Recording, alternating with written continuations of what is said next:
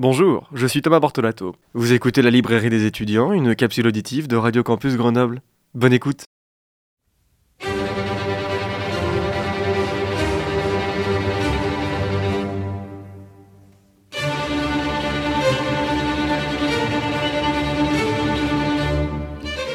Eh bien bonjour, bonjour à toutes et à tous. Je suis très heureux de vous retrouver aujourd'hui pour notre nouvelle chronique de la librairie des étudiants. Alors je tiens d'abord à vous faire mon mea culpa ici, car je n'ai pas eu le temps de vous préparer une chronique solide et surtout de repasser en studio la semaine dernière pour vous présenter un roman et surtout une nouvelle envie de lecture. J'espère au moins que vous avez tout de même apprécié l'écoute ou la réécoute de la chronique sur Attic Raimi et son roman Terrescendre, et que cela vous a donné peut-être l'envie de lire ce texte. Je vous avoue que j'ai quand même été très ennuyé, de ne pas avoir pu vous parler de mes lectures la semaine dernière. Vraiment, je vous l'assure. Alors, je me dois aussi de vous expliquer pourquoi vous allez être euh, content et heureux de retrouver ces prochaines semaines la librairie des étudiants. Pour celles et ceux qui m'écoutent chaque mercredi, peut-être vous êtes-vous demandé pourquoi la semaine dernière, eh bien, je ne vous ai pas annoncé sommairement notre roman du jour. La réponse, eh bien, elle est très simple. Depuis plusieurs semaines maintenant, eh bien je vous garde une petite nouvelle de côté, une information qui me fait grand plaisir. Vous savez qu'avec le temps, la curiosité et surtout la passion des livres, il m'arrive plus d'une fois, lorsque je m'arrête en librairie, de discuter avec nos amis les libraires. Et il y a quelques mois de cela, alors que j'étais avec mon amie Charlotte à la librairie du Square à Grenoble, pour rencontrer Sylvain Tesson et Daniel Dulac pour la présentation du carnet de voyage blanc, le directeur de cette librairie, Nicolas, m'a proposé quelque chose de tout à fait inattendu.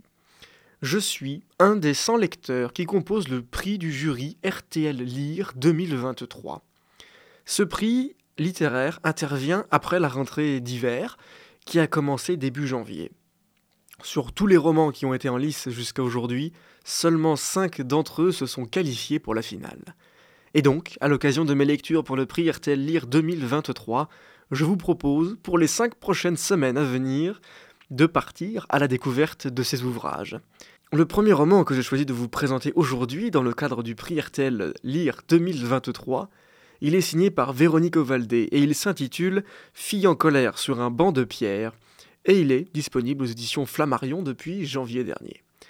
Qu'avons-nous à dire à notre famille après 15 ans d'absence? Voilà notre question guide qui nous servira d'ouverture à notre roman du jour. Sortez vos marque-pages, je vous emmène aujourd'hui à la découverte du potentiel prochain prix littéraire de cette année. L'histoire de ce roman commence par un retour.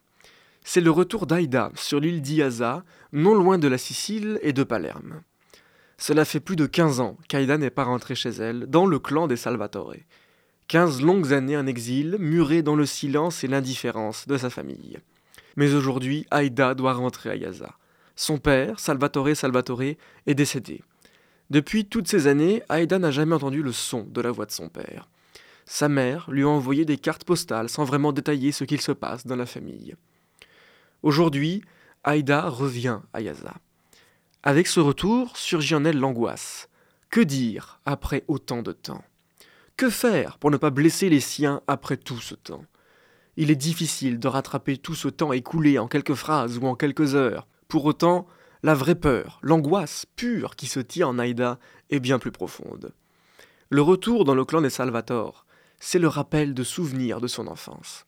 À l'époque, la famille Salvatore a quatre filles Violetta, Gilda, Aïda et Mimi. C'est lors du carnaval annuel de février, alors que le père Salvatore leur a formellement interdit de sortir, qu'Aïda fait le mur. Dans la nuit et la précipitation, Mimi étant réveillée, elle l'a suivi dans cette soirée de fête. C'est lorsqu'Aïda décide de quitter le carnaval nocturne pour rentrer chez elle qu'elle ne retrouve plus sa petite sœur. Mimi est introuvable le soir même et des jours durant.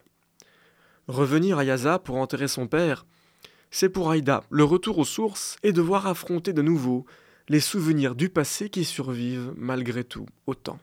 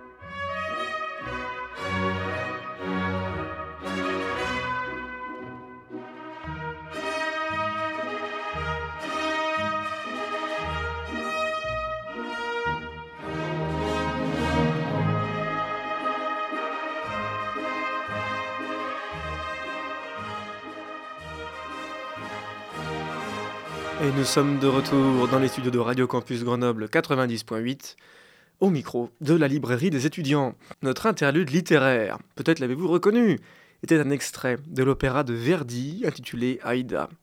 Ce choix de musique pour illustrer notre interlude n'est pas anodin. Je fais ici un écho avec notre roman du jour, Fille en colère sur un banc de pierre, de Véronique Ovaldé, publié aux éditions Flammarion en janvier 2023. Un écho, disais-je, avec ce texte, car le père Salvatore est un passionné d'opéra. Et en ayant beaucoup d'intérêt pour les opéras de Verdi, les noms de ses filles proviennent des noms des opéras du célèbre compositeur italien. Cette passion pour l'opéra lui vaudra d'ailleurs ses petits surnoms de la part de ses filles, comme lorsqu'elle le surnomme sa seigneurie. Notre roman du jour, c'est une sorte de saga familiale qui se tient en un huis clos sur une génération. Avec le retour d'Aïda dans la famille les souvenirs reviennent. L'île d'Iaza, fictive, est comme un récipient à souvenirs, à sensations, où le temps semble s'écouler moins rapidement, ou du moins presque différemment que sur le continent. Notre personnage principal retrouve presque les émotions d'il y a 15 ans. Le roman se construit d'une part sur ce retour sur l'île, mais aussi sur les relations entre les membres de la famille Salvatore. Avec la disparition de Mimi, que l'on apprend dès les premières pages du roman, le narrateur nous dévoile peu à peu les éléments qui ont suivi ce tragique événement. L'histoire entourant cette mystérieuse disparition s'entremêle dans les souvenirs qui reviennent à Aïda. Car en 15 ans, même si elle a coupé les ponts entre sa famille et elle, cet événement est resté dans sa mémoire.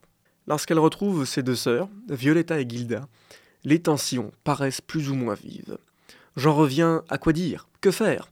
Essayer de reprendre le cours des discussions et de la vie, la scène du repas à table avec toute la famille est assez glaçante. Chacun parle comme si de rien n'était. Finalement, le retour d'Aïda après 15 ans d'absence est aussi fugace que si elle était sortie acheter du pain. J'ai aussi été intrigué et surpris par le procédé de narration. Le narrateur, omniscient, est ici employé et emploie parfois un ton proche, voire familier, avec nous, le lecteur.